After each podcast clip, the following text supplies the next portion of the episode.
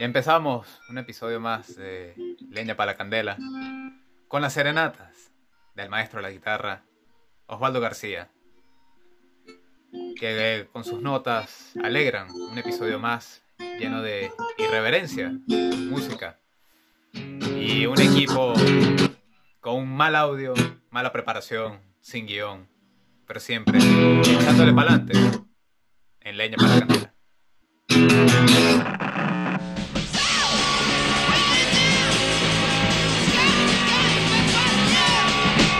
Listo, preparado. Sí, sí. Es que me sale problema. ¿Tú tienes problemas o yo? No, está bien. Es Ah, que como estamos bueno. conectando con Venezuela ya está cayendo ya. Ya. Bueno, estamos aquí en el episodio número 13 de Leña para la Candela. Un episodio que va a ser especial porque tendremos nuestro primer dúo aquí en esta en el programa que vamos a recibir a Armonova. Es un dúo de música pop desde Venezuela conformado por Vanessa y su hermano Javier, quienes nos acompañarán en este episodio para hablar de su música, cómo qué los inspira y de dónde nació el Armonova. Así que esperemos que se conecten en cualquier momento y quédense con nosotros aquí en Leña para la Candela. Excelente presentación, compañero Johan. Saludos a todos aquellos que, nos- que cada día se Sí. más. Perdón, perdón, mi educación, se me faltó el señor Osvaldo García. Sí, mira, aquí ya tenemos a Vanessa Javier. Bueno, ¿cómo están muchachos? Hola, ¿cómo están? Hola. Hola chicos, bienvenidos al programa. gracias por invitarnos. Gracias, gracias por acompañarnos. Y bueno, No, no, por un día domingo estar aquí con nosotros. Bueno, ya hablamos un poco sobre... no, no. No, no, que ya hablamos un poco sobre, bueno, quién- quiénes son ustedes, pero bueno, que quisiéramos que ustedes se presentaran ante el mundo del internet. Que, ¿Quién es Vanessa y Javier? Bueno, eh, yo soy Vanessa, Obviamente, yo soy Javier. eh, tengo 27 años y bueno, soy egresada de la Universidad Nacional Experimental de las Artes, UNEARTE, como licenciada en canto popular. Yo tengo 23 años, aunque parezca que yo soy el mayor, es al revés, ella es la mayor. Eh, yo también soy licenciado de la Universidad Nacional Experimental de las Artes, pero en música, pero mención producción musical. Eh, Y bueno, tenemos, yo tengo desde los 5 años estudiando música, él tiene desde los 8. de los ocho. Y bueno, nada, este, muy Juntos felices y juntos decidimos emprender eh, este proyecto que se llama Armonova. Muy bien, pues justamente sabremos más de Armonova y cómo ustedes eh, iniciaron en el mundo de la música con nuestra primera sección que es La Yesca, que Osvaldo representa siempre con un aplauso. O bueno, Ahí empiezan unos fuegos artificiales. La Yesca es eh, en esta sección queremos saber más de ustedes. Justamente están mencionando, bueno, que estudiaron en el UniArte y juntos decidieron emprender este proyecto que es Armonova. Yo quería saber también cómo fueron sus orígenes, cómo se iniciaron ustedes en la música, porque fue desde muy jóvenes, por la información que nos dieron. Entonces, pero quería saber cómo fue ese acercamiento, cómo, cómo llegó ese primer instrumento o, ese, o esa decisión de cantar por, bueno, hacerlo carrera. Bueno, por mi parte, bueno, yo estaba muy clara de, qué quería eh, desde muy pequeña. Como les comenté, desde los 5 años yo ya sabía que realmente quería hacer eh, durante mi vida. Eh, y bueno, gracias a mi mamá, ella siempre ha estado eh, apoyándonos en lo que nosotros querramos. Y me dijo, bueno, vamos a inscribirte en una escuela de música. Yo tenía, no tenía los 5 años todavía, y comencé a, a estudiar mi lenguaje musical y luego fui a otra institución que es la Asociación Cultural Vicente Emilio Sojo de los Teques y ahí comencé y me gustaba cantar. Yo ama, amo cantar, siempre me gustó cantar y desde ese momento obviamente pasé por varios instrumentos, eh, me acerqué a la flauta, duré muchos años tocando flauta. eh, luego el cuatro, pero siempre el canto estuvo ahí presente y yo siempre, era una forma como de liberarme es una forma como de, de sentirme eh, mejor. Cada vez que tenía algún, no sé, Miedo. miedo o algo, siempre cantar es como mi liberación. Y, Y- y bueno, ya desde entonces seguí el camino, después llegó la universidad y bueno, aquí estamos. Siempre con- Claro, porque en el ¿cuál- caso... Y por, eh, Javier, No, eh, Javier, que también. que- o sí, sea, que justamente quería saber, porque tú te fuiste como, Vanessa se fue por el canto, pero tú te fuiste por el piano, pero también fuiste como un poco más ah, de profundidad y te metiste en la producción, que de hecho es una de las titulaciones que tienes de, de la UNIART, que es la licenciatura de producción musical. O sea, ¿por qué esa eh, decisión de, de, entrar en la producción? Mi camino fue un poco más eh, engorroso, por así decirlo. Yo desde pequeño, son solo tres años de diferencia, pero bueno, siempre hemos estado juntos, tanto mi mamá, mi hermana y yo, siempre hemos hecho como las cosas siempre juntos. Eh, yo desde pequeño, bueno, yo iba en coche, cuando la llevaban ella en a clase, yo, o sea, yo crecí en ese ambiente. Sin embargo, yo decía, bueno, me agrada el lugar, o sea, me agrada la dinámica, pero yo tenía también una cierta debilidad por la parte informática. Dice, bueno, yo quiero ser, me agrada la música, pero también me gusta la parte informática, o sea, la, parte de, de, organizar todo, cómo es el control de, de, la, sí, de la parte de la carrera. ¿no? Sin embargo, eh, yo parcialmente, mi primer encuentro musical consciente, porque obviamente si estoy en, en un coche no, no, estás consciente de lo que está pasando alrededor, claro. fue una presentación de un cuarteto de cuerdas que se hizo en el Ateneo de los Teques, que fue así como un, un cambio en mi mente que me dijo, wow, sea, qué impresionante cómo suena esto, yo quiero estar ahí, o sea, yo quiero ser parte de eso. Sin embargo, por las mismas situaciones del colegio, me dejé llevar, por así decirlo, por la parte deportiva, y por eso fue mi, mi, mi entrada tarde en la música, porque aproximadamente entre los 6 y 8 años probé fútbol, básquet. Sin éxito. Sin éxito, y no, definitivamente no. Fue un fracaso rotundo en los deportes, y mira, yo no, no, o sea, es que divertido, puedo verlo, pero no es, no es mi fuerte. Y entonces ingresé en la música eh, a, los ocho, a los ocho años. Lo que ocurre después es que nosotros en la misma institución que eh, estudiamos y posteriormente trabajamos, eh, formamos algo que se llamaba estudiantina. Una, estudiantina es un pequeño grupo, un pequeño ensamble de instrumentos, flautas, guitarras, cuatro, con la cual nosotros salíamos a colegios, salíamos a eventos. Con esta dinámica nosotros seguimos creciendo y se convirtió en como nuestra naturaleza o nuestro sitio de, de, trabajo, de confort, de que bueno, esto es lo que yo siempre hago. Y en ese tiempo, junto al liceo, eh, fuimos creciendo hasta llega un punto en que, mira, pero si esto es lo que yo siempre he hecho, ¿qué voy a hacer yo con mi vida? O sea, esto, yo tengo que seguir en esto. O sea, fue algo como que se dio innato. ya, ya, seguí, ya estamos en el, en, el, en el meollo y bueno, era cuestión de seguirlo. Cuando llegamos a la parte de, la, de quinto año, en mi caso, yo decía, bueno, yo quiero ser pianista. Sin embargo, yo no, para ese entonces no tenía el requisito, los requisitos que se cumplían para ser un pianista principal. Porque en la, en la universidad te piden un requisito, un repertorio, una base, que algo elevada, porque obviamente si son estudios universitarios, no, son, no vas a aprender a tocarlo primerito, sino ya tienes que tener una buena base. Entonces, ¿qué ocurrió? Me salió la oportunidad de esta producción musical. Para ese entonces, como muchas otras personas, desconocí exactamente de la producción musical, decía, bueno, está ligado un poco a lo que yo quería previamente de la parte de los sistemas, de computación, pensaba yo.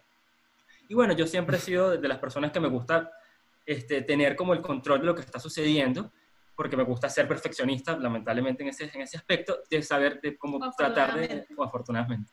Sí, entonces, ah, perdón Javier.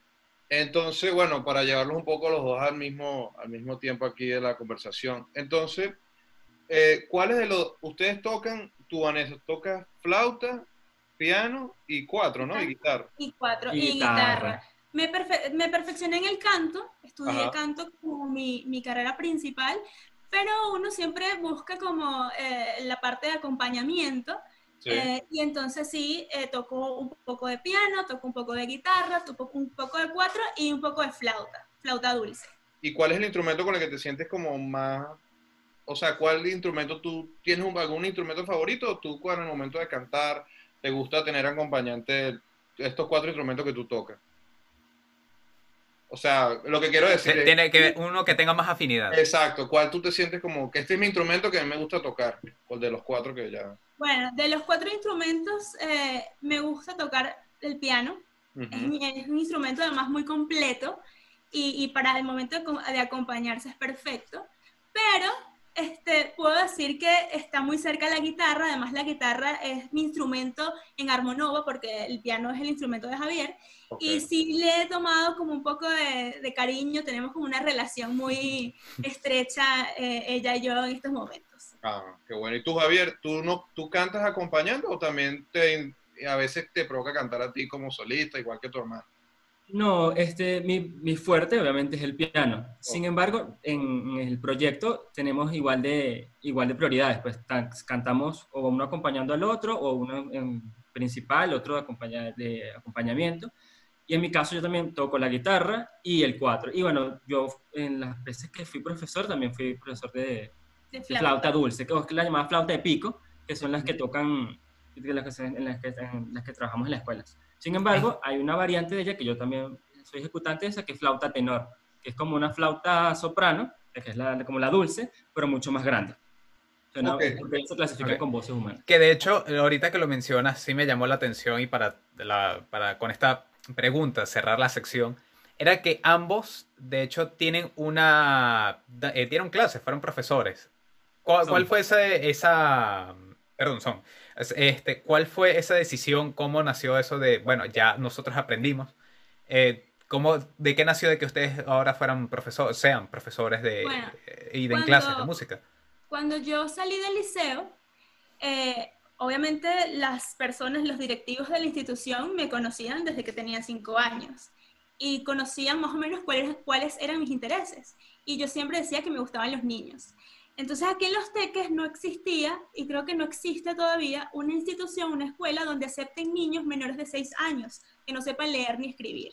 Siempre es como obligatorio saber leer y escribir para comenzar con, con la parte del lenguaje musical. De hecho, la sinfónica tienes que durar eh, dos años viendo esa parte del lenguaje para poder asignarte un instrumento. Entonces el director de la escuela me dice, ¿por qué no das clase? Y te doy yo la oportunidad y armamos un proyecto, armamos un programa y entonces tú eh, em, empiezas a dar clase. Y yo, bueno, nada, claro, salía, estaba saliendo del liceo, ellos además tenían un horario flexible en donde yo podía estar con la universidad y podía además dar clases. Mm. Eh, y comencé, y siempre me gustaron los niños, siempre me interesó la idea de poder dejarles al futuro un granito de arena, porque además con la música no solamente, y yo estaba muy clara de que de esos 10 niños, quizás uno este, hubiese decidido ser músico. Pero además le dejas eh, una, una, enseñanza, le dejas una disciplina, le dejas eh, algo que le puede servir al niño al futuro. Y ese era como el interés principal en, lo que yo quería hacer. Muy, ¿Y tú también, Javier, estás involucrado con niños o ya en otro, otras edades? No, yo, a pesar de que cuento con bastante paciencia. Eh, mis inicios fueron un poco eh, distintos. ¿Por qué? Porque obviamente yo eh, inicié en la misma escuela, pero con un, proyecto aparte. ¿Qué ocurrió? la escuela hizo unos, unos, convenios con una institución que, que gubernamental que se llama Funda Ayacucho, en la cual uno inscribía proyectos comunitarios para ayudar a ciertas escuelas con ciertos, ciertos beneficios y entonces ellos suministraban la parte económica. En este caso, el director de la escuela eh, sugirió hacer un proyecto con niños especiales. Okay. Para, eh, para, este inicio estaban los profesores, de, había profesores de canto, de cuatro, pero el profesor de flauta, que en ese momento había sido mi profesor, iba a encargarse los profesores de, lo, del, de, dar de, la parte de cuatro. Por ende, no había de flauta. Entonces dije, bueno, este, por, la misma, por el mismo tiempo, por la misma antigüedad de la institución, y pues por estudiantes me sugirieron a mí, bueno, no he dado, nunca he dado, clases, pero bueno, si yo me, yo, ustedes me guían, mi mamá, este, según educación, y bueno, fue como la que nos dio el impulso a ambos de cualquier cosa, una duda, vamos a mi mamá porque es la que tiene las herramientas. Y entonces me inicié dando clases con niños especiales. Una vez que terminó esa primera fase del proyecto, entonces en la institución, ya que el profesor eh, cambió, quiere otras, una clase de, clases de guitarra, otras cuestiones, entonces me cedieron a mí las clases de flauta.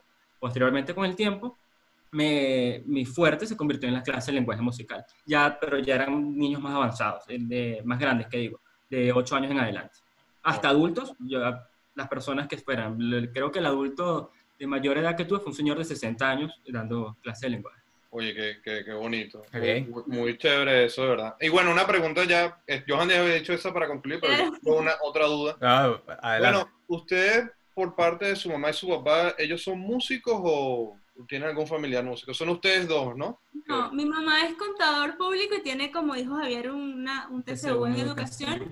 Y mi papá es gestor Y no, pero sí en mi familia, por parte de mamá, hay como, hay como esa, esas ganas, esas ganas oh. nunca fueron formales como nosotros, pero sí siempre existía como a mí me gusta cantar, mi tía por parte de mamá toca el cuatro y canta, mi prima también, entonces era como eh, esa, esa, había como esa vena musical dentro de...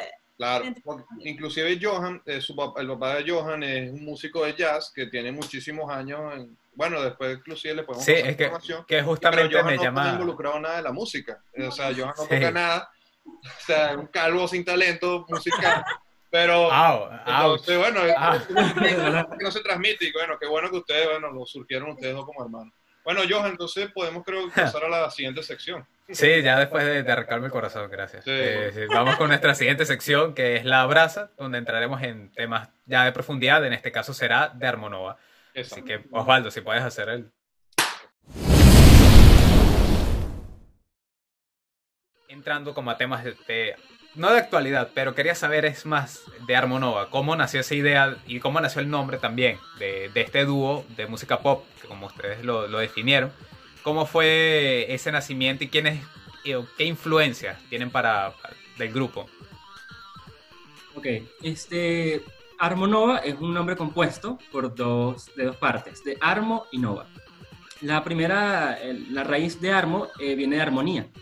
Musicalmente se le conoce como armonía al estudio de las voces conjuntas. Es decir, nosotros cuando escuchamos varias voces en conjunto eso lo llamamos armonía. Sin embargo, también tiene una segunda parte que es como una armonía, armonía de equilibrio de, entre, entre ambas partes. Y acortando esa, esa misma raíz de armo, es, viene obviamente la, a la mente de armar, por ende, es como prácticamente, es una forma indirecta de decir que todo lo que hacemos nosotros dos es armando a pedazos, poco a poco, porque son los que contamos.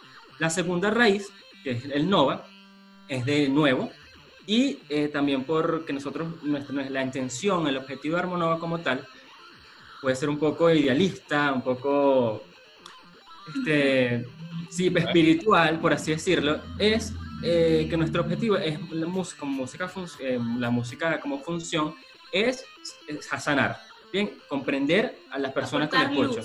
Exacto, aportar luz. Por ende, una nova, una, una supernova, es una estrella. Entonces, como nuevo y, y, estrella.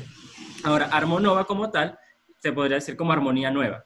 Entonces, no es tan nuevo en a términos teóricos como tal, porque, bueno, lo que queremos es como profundizar ciertos aspectos pero sí hay un juego como de palabras de que somos hermanos, tenemos una armonía entre los dos no, no tan común y es como, va un poco con el juego. Creo que es de las, de las explicaciones de nombre de, de grupo, dúo más larga que he escuchado, pero está buenísima porque a veces hay unos que dicen, bueno, ¿por qué se llaman así? Bueno, porque un día estaba borracho y se me ocurrió bueno, como por ejemplo el, el, el, nacimiento de Motley, de Motley Crue, por ejemplo. Motley Crue nació por, bueno, ¿qué les parece Crue en inglés? Pero vamos a cambiar el nombre ya. Sí, listo, más nada. No, no, no, y surgió además porque, bueno, nosotros eh, teníamos claro, como teníamos como el mismo, la misma intención, el mismo objetivo de que queríamos formar y trabajar algo juntos, pero nunca, nunca lo habíamos como conversado. Era como, como les comenté anteriormente, en Nato, siempre estábamos ahí como que, bueno, con lo que hacemos, pues, Exacto, hasta que llegó un día, eh, unos compañeros dijimos, vamos a, vamos a armar una banda como, como siempre sucede. Un día, de, un momento caluroso de, de, de, no, estamos emocionados, vamos a armar una banda ah, bueno, sí, va, vamos a hacerlo. Y nos reunimos y comenzamos a, tener nombres, pero nos dimos cuenta que era como complicado llegar a una conclusión. Habían ideales. Es, exacto, y entonces chocaban algunas cosas y bueno, para no... No sabían qué decidirse. Exacto. Nosotros siempre hemos tenido una buena comunicación y, no les voy a decir que nos llevamos eh, bien todo el tiempo y nunca peleamos ni nada, pero este, sí podemos llegar a consensos eh, consistentes. Más, de una forma más rápida. Entonces, bueno, decidimos nosotros, eh, y ellos también decidieron como, bueno, no, creo que esto no va a funcionar, y, nos quedamos nosotros. Eh, y bueno, y fue cuando nació Armonova y dijimos, bueno, esto vamos a hacer nosotros dos, y contra lo que sea y como sea, y bueno, ya hemos eh, empezado a andar el proyecto. Bueno, los Jesse Joy de Venezuela, pues, aquí. Los sí, no, los nuevos Phineas y Billie Eilish. Ah, hay una mezcla. Hay una mezcla porque en, este, en el caso de, Phineas y Billy, eh, Billy es el que se encarga de hacer la parte de producción, él, no, no eh, como imagen no participa. yo sí participo más activo, incluso a diferencia de Jesse Joy, este, Jesse participa desde un punto de vista instrumental y muy pocas veces hace, hace, una, hace una, una participación, eh, por lo menos, principal, por así decirlo. Eh, la particularidad de Armonova es que nosotros tenemos el, como objetivo entre, las, entre las, las, posibilidades de que una canción completa sea completamente de ella, o una canción sea completamente mía, y tenga el protagonismo sea de ella, el protagonismo sea mío, o el sea de ambos. Algo como lo que hacía... bueno, el grupo de él es principal. Algo así como lo, hacían los eh, The White Stripes, que eran Jack White y Megan White. O sea, que ellos trabajaban en conjunto, pero cada uno. También cuando les tocó, o sea, la canción era de Jack White, esta era de Megan, y así como que fueron trabajando. Algo, parecido, Hay independencia dentro de la, de la dependencia. Qué bueno. Y, y, bueno, Johan creo que también lo hizo en la primera pregunta, eh, bueno, retomando la pregunta que hizo Johan, ¿ustedes por qué géneros están influenciados o son personas que de verdad está muy abierta a la música en general, la moderna, antigua, venezolana, como que qué género son los que actualmente ustedes están trabajando en su proyecto. Bueno, nosotros eh, durante nuestros inicios siempre estuvimos influenciados por la balada pop. Era como una, eh, un género que no, con, con, el que nos identificamos bastante. Eh, cuando yo entré a la universidad, yo me especialicé más en la parte de la música popular venezolana. Y de ahí, bueno, descubrí una gama de, de, cosas dentro de la música popular venezolana. Por eso eh, pensábamos que era joropo. Pero realmente no, realmente forma parte, pero hay cosas, es, muy extensa y tiene cosas muy bonitas y muy ricas eh, musicalmente. Y yo duré todo el tiempo eh, que hice, los ocho años de carrera que tuve, perfeccionándome en la música popular venezolana. Y entonces lo que quiero, lo que vamos a agregarle Armonova es todo este conocimiento. Nosotros estamos haciendo música balada pop porque es, con la música con la que nos identificamos como grupo, pero sí queremos poner, eh, añadirle eh, parte de, de, las estructuras, del conocimiento de la música popular venezolana a, este, a estos géneros. De hecho, eh, para, para, eso, para ese mismo tipo de, como para afianzar eso, nuestro contenido, cuando eh, vean en nuestras redes sociales, sobre todo en Instagram, está dividido en tres, en tres partes, en, un corte con, con, raíces. Es decir, el primer contenido, que es Armo Raíces, es, eh, son canciones de corte latinoamericano, es decir, eh, no folclórico, pero sí latinoamericano tradicional. En este caso incluyen estos géneros, esos cambios, nuestra versión de, de, esas, de, esas, de, esas, de esas raíces. Está el Armo Random, que son canciones triviales, eh, canciones que le gustan a cualquier a cualquiera, que son canciones que no tienen como mucho, nosotros la tomamos como algo, algo pesado, sino algo, bueno, un cover común, más, más sencillo. Y el Armo Select, que son como donde plasmamos este, nuestra, nuestra esencia. Eh, que sería los que llevan más un arreglo más complejo, algo, una mezcla, algo más profundo, un estudio más detallado. ¿Y el Armo Select es, ya serían composiciones de ustedes o también son... En este caso son covers y composiciones. ¿Qué ocurre? A nivel musical, una cosa es la, la, composición como tal y otra cosa son los arreglos. Un arreglo dentro, dentro del ámbito musical también tiene, una, tiene un peso porque estás, estás incluyendo en, en, como en esa base propiedad intelectual, el conocimiento tuyo. Entonces, ese arreglo tiene un peso y de hecho, para a, nivel de, leyes, está, hay, entidades de gestión que protegen los arreglos e intérpretes, porque en a nivel musical no solo importa el que compone, sino el que lo está interpretando, el que lo arregla, el que le modifica, porque son cosas que salen de, ti, de esta persona nueva, y enriquecen esa, esa base como tal. Entonces el Armoselect forma parte de eso, el conocimiento de nosotros y obviamente los inéditos. Oh, estamos, ahorita estamos trabajando en las composiciones, estamos trabajando en componer, pero todavía eh, quizás a finales de año, si Dios quiere, tengamos ya este, algún, algún proyecto al aire de composición. Oh, qué, qué, qué, chévere. Y bueno, eso que dijeron al comienzo me gustó también, de tratar de involucrar un poco lo, esta temática de la música venezolana, porque, bueno, en Venezuela yo creo que a diferencia de otros países, por lo menos México, donde la gente le gusta mucho su música tradicional, la fachera, la música norteña, en Venezuela siempre se asocia el joropo, que es el género creo que más conocido venezolano, con cierta banda política mala. Entonces, no es así, porque la música venezolana existió muchísimo, hace, la música que existe hace muchísimos años, no solo 20 años para acá. Y también tenemos varios estilos como el galerone margarita, eh, la música andina. Entonces, bueno, tratar de integrar eso capaz a, nuestros tiempos, creo que también sin, sin faltarle respeto al, al, origen de esa música, sí, sería una, buena, una buena idea. Y bueno, me parece chévere que ustedes... Sí, o sea, es como, me parece, me parece de hecho también, estoy de acuerdo con Osvaldo, es como una buena iniciativa, es lo mismo que se trató de hacer, o que se hizo, más bien, con cuando estuvo el movimiento de Rock and Mau, que, que agarraban canciones de, más populares y las llevaban con eh, a un estilo más, más autóctono, más, más venezolano. O sea que desde La Casa de Caramelos de Cianuro o Flamingo de la Vida Buena. Perdón, el zar. Exactamente.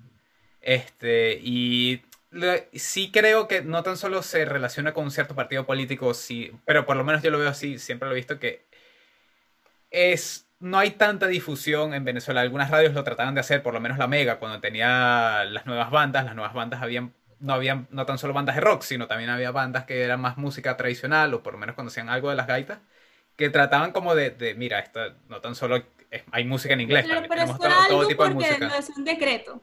Sí.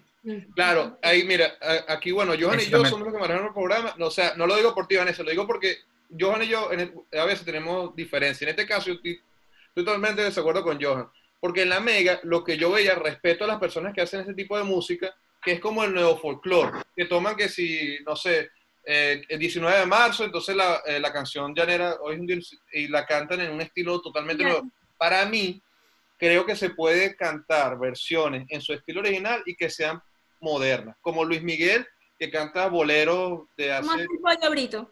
Ajá, bueno, yo respeto, mira, no me gusta mucho el pollo brito, respeto que es un buen músico, pero yo creo que tú... pero él versiona un poco las, eh, las, las, raíces, él toma las raíces, pero las versiona. Exacto, yo creo que se puede apoyar más a personas que canten ese tipo de género y respetándolo, inclusive hacer sus arreglos, modificarlos un poco, moverlos más modernos, pero que no pierda su esencia. Es lo que yo pienso, no sé si ustedes están de acuerdo con eso. No, la problemática también se, eh, se basa en los prejuicios. Que nosotros, este, por nuestra turbulenta historia, ¿verdad? También se asocia a, por lo menos, cierto género de música con ciertos periodos, y entonces es como que, ah, bueno, tú escuchas o tal cosa y ya forma en tu mente un detonante que prácticamente lo rechaza, así como que no, y no, y no le das la oportunidad a eso.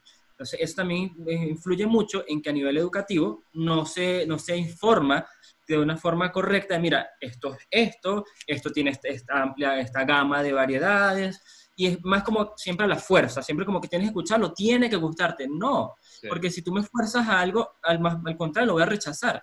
Entonces, pasa demasiado eh, a nivel nacional con respecto no solo a la música, sino a, todo, muchos aspectos, pero con respecto a la música pasa eso, que entonces ya hay un rechazo innato y que no, yo no quiero porque eso me recuerda a tal cosa y eso está una serie de, una cadena de vínculos que uno rechaza y entonces uno siempre busca lo externo. Sin embargo, cuando tú logras sacarte, salirte de esa, de, esa problemática, logras como que, ah, mira, eh, apreciar realmente lo que está, lo, lo que tienes y, lo, y puedes verlo desde un punto de vista objetivo, la calidad que tiene ese, ese género o los géneros como tal. Ok. Exacto. Bueno, para concluir esta sección, eh, bueno, ya nos hablaron de que tienen un proyecto de, para finales de año, ¿no? Eh, en, este o esperan tener para finales de año. Bueno, obviamente con esta crisis de la pandemia, están con sus, enseñando y, bueno, trabajando con, con su proyecto actual que nos acaban de comentar, ¿no? Sí, O, tienen otra, otro, otro proyecto viniendo?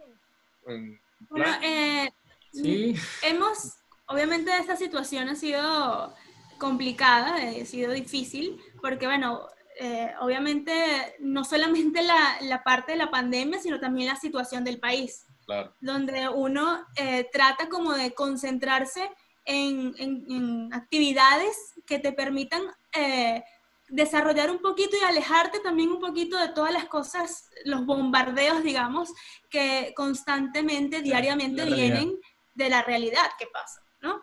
Porque uno aquí trata como, como de no pensar tanto. Estás en la corriente, sigues nadando, nada y nada y nada, no te, no te detienes a, mira, ¿qué está pasando eso? Sino que, vale. Sí, no tienes, no tienes tiempo para parar. Exactamente. es una constante, un constante lucha, para concentrarte, para hacer, para que no te afecte tanto eh, la realidad. Porque cuando tú ya superaste algo, entonces viene otra cosa nueva. Cuando ya superaste que no tienes, no tuviste luz por tres horas, cuatro horas, cinco horas, diez horas, entonces llegó la luz, pero entonces... Tienes que poner a trabajar, tienes que aprovechar ese tiempo. Pero entonces la gasolina, no hay gasolina, tienes que dormir en el carro porque este, no tienes gasolina y toda esta situación que se mueve tan rápido y que tú a veces llega un día y te paras y dices, mira, yo no tengo ganas de hacer nada. Yo, y, y, y, las emociones son como una montaña rusa. O sea, un día te levantas con energía y dices, bueno, vamos a hacer esto y haces una lista y vamos a hacer lo otro y quizás logras hacer la mitad y otro día te paras y dices, mira, no, yo no, quiero hacer nada, no puedo. La ansiedad, la ansiedad no te deja. Es complicado. Entonces, bueno, es complicado, pero hemos estado y hemos logrado como eh, tener un poco de atención y estamos, eh, yo estoy componiendo eh, esa parte del proyecto para, para, para, finalizarlo quizás antes, pero bueno, a finales de año seguramente está el, un sencillo eh, estamos haciendo arreglos de uno de nuestros Armos Select. Eh, y sí, estamos, eh, llamamos a, una, a una, un grupo de, estudiantes que teníamos y bueno, estamos dando clases por, por las herramientas que nos ha dejado en la cuarentena. Y, y, bueno, y todo el tiempo tratando de crear con ellos, crear con nosotros y también esta parte importante de crear, porque crear te da como un poquito más de respiro y te, y te, te da como un poquito más de, de, catarsis. Sí, justamente esa... esa... Resulta el arte. No, no, qué bueno. Bueno, no es porque lo quiera cortar, pero es que ya hay que ir pasando a la última sección para ir aprovechando el tiempo. bueno, ya pasamos a la última sección. La... Sí, vamos, vamos pasando a la brasa, que es la, la última sección del programa. Bueno, Johan, eh, presenta que son eh, preguntas de asociación rápida. Nos sí. le decimos una palabra y lo primero que les venga a la mente. Sí, va a ser una pregunta, lo primero que les venga. Chicos, un plato de comida. Pasta con carne. Pasticho. Su mejor eh, concierto. Bueno, sí. ¿Cómo? Su mejor concierto. Su mejor concierto. Eh, uno que hicimos en diciembre en, en, el, en, en, Lamas. En el, en el Teatro Lamas de los Teques. Ah, qué bueno.